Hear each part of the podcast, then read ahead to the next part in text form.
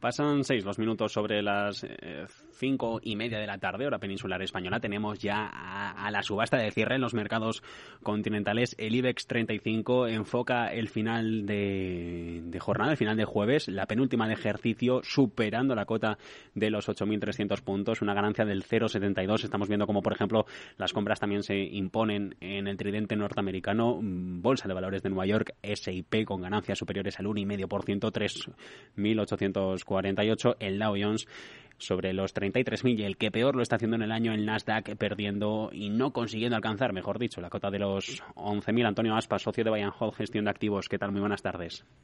¿Qué tal, Javier? Al cierre de la sesión de, este jueves, ¿con qué protagonistas se queda? Estamos viendo como, por ejemplo, Robbie termina por ser el más alcista, 2.47 de rebote, eh, con el lastre del farolillo rojo tímido, eso sí, de Melia Hoteles en el 0.43 la caída. Bueno, pues vemos como los valores que más han caído en el año son los que mejor están comportándose hoy con Ruby o Fluidra o Grifols con importantes subidas. Inditex, Santander, Iberdrola, BBV escalan puestos entre las 500 mayores cotizadas del mundo. Pese a los avances, los de son los únicos que suben hasta el puesto 159 por capitalización. Ninguna española está entre eh, los gigantes mundiales. Aquejamos precisamente de esto, de falta de grandes eh, eh, compañías con las que con las que sumar presencia en el mercado mundial.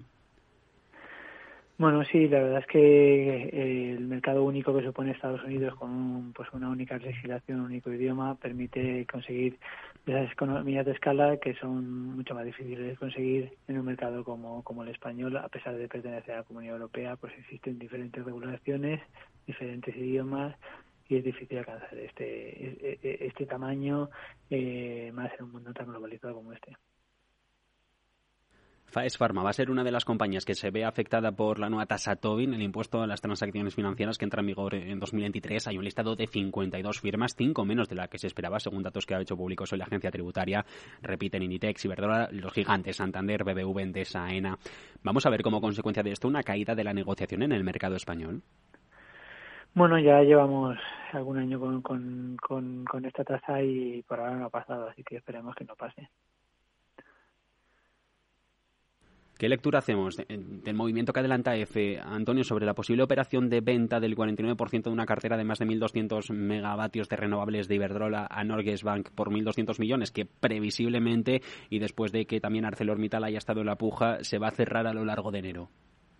Bueno, pues es una réplica de las dos operaciones que ha realizado en los últimos meses Iberdrola eh, por, ejemplo la de E-Single eh, en el Mar del Norte y la de Wikinger en Alemania. Eh, pues yo creo que lo que está buscando Iberdrola es reducir deuda para, porque al final es una de las eléctricas con un nivel de endeudamiento más alto para seguir pudiendo invertir.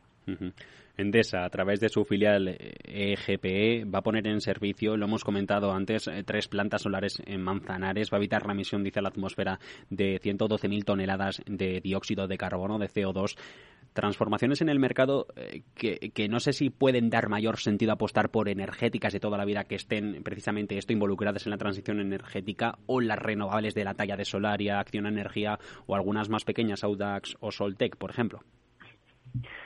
Pues la verdad es que con, los tipos de interés tan elevados que hay ahora mismo, eh, con la incertidumbre que hay sobre los precios de la energía, que un día se dispara, otro día baja, me parece mm, bastante más conservador invertir en compañías de toda la vida, por decirlo así, como Endesa, que además cotizaron unos múltiplos bastante bajos con un dividendo alto, eh, que con unas compañías pues que están en, eh, surgiendo surgiendo ahora mismo y con un nivel de deuda más alto y con mayores riesgos operativos. Compañías que ya tienen fundamentales conocidos de sobra por el mercado y, y, no advenedizas, vamos a decirlo así. ¿Perdón? Eh, eh, digo que compañías que, que ya tienen fundamentales que el mercado conoce de sobra y no advenedizas que, que vienen ahora con nuevos desarrollos.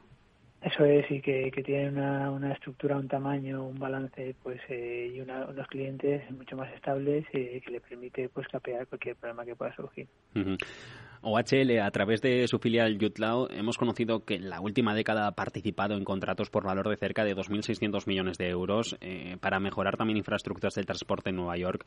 ¿Va a poder mantener la firma eh, el pulso de estos últimos 10 años o ha sido un espejismo que ahora las puertas de la desaceleración se podría desvanecer? Bueno, desde que OHL sufrió los problemas en los contratos con pérdidas bastante acusadas, pues ya dijo que iba a concentrar en sus principales mercados.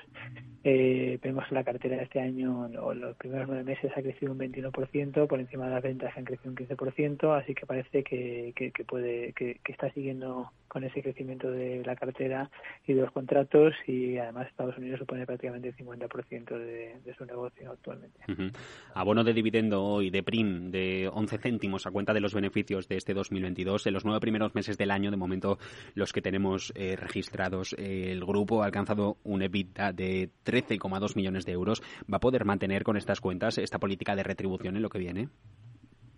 Bueno, a pesar de que el EBITDA ha caído un 20% en los primeros nueve meses, eh, el dividendo es bastante conservador, en torno al 50% del beneficio del beneficio neto y además la caída de EBITDA eh, en la mayor parte es no recurrente, así que creemos que va a poder seguir manteniendo el dividendo sin problemas. ¿Algunos títulos españoles que estén en estos momentos bajo su lupa?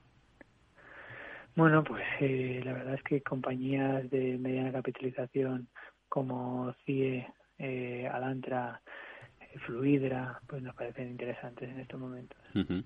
Pues con esto nos quedamos. Antonio Aspa, socio de Bayern Hall Gestión de Activos, muchas gracias y feliz año. Gracias a vosotros y feliz año.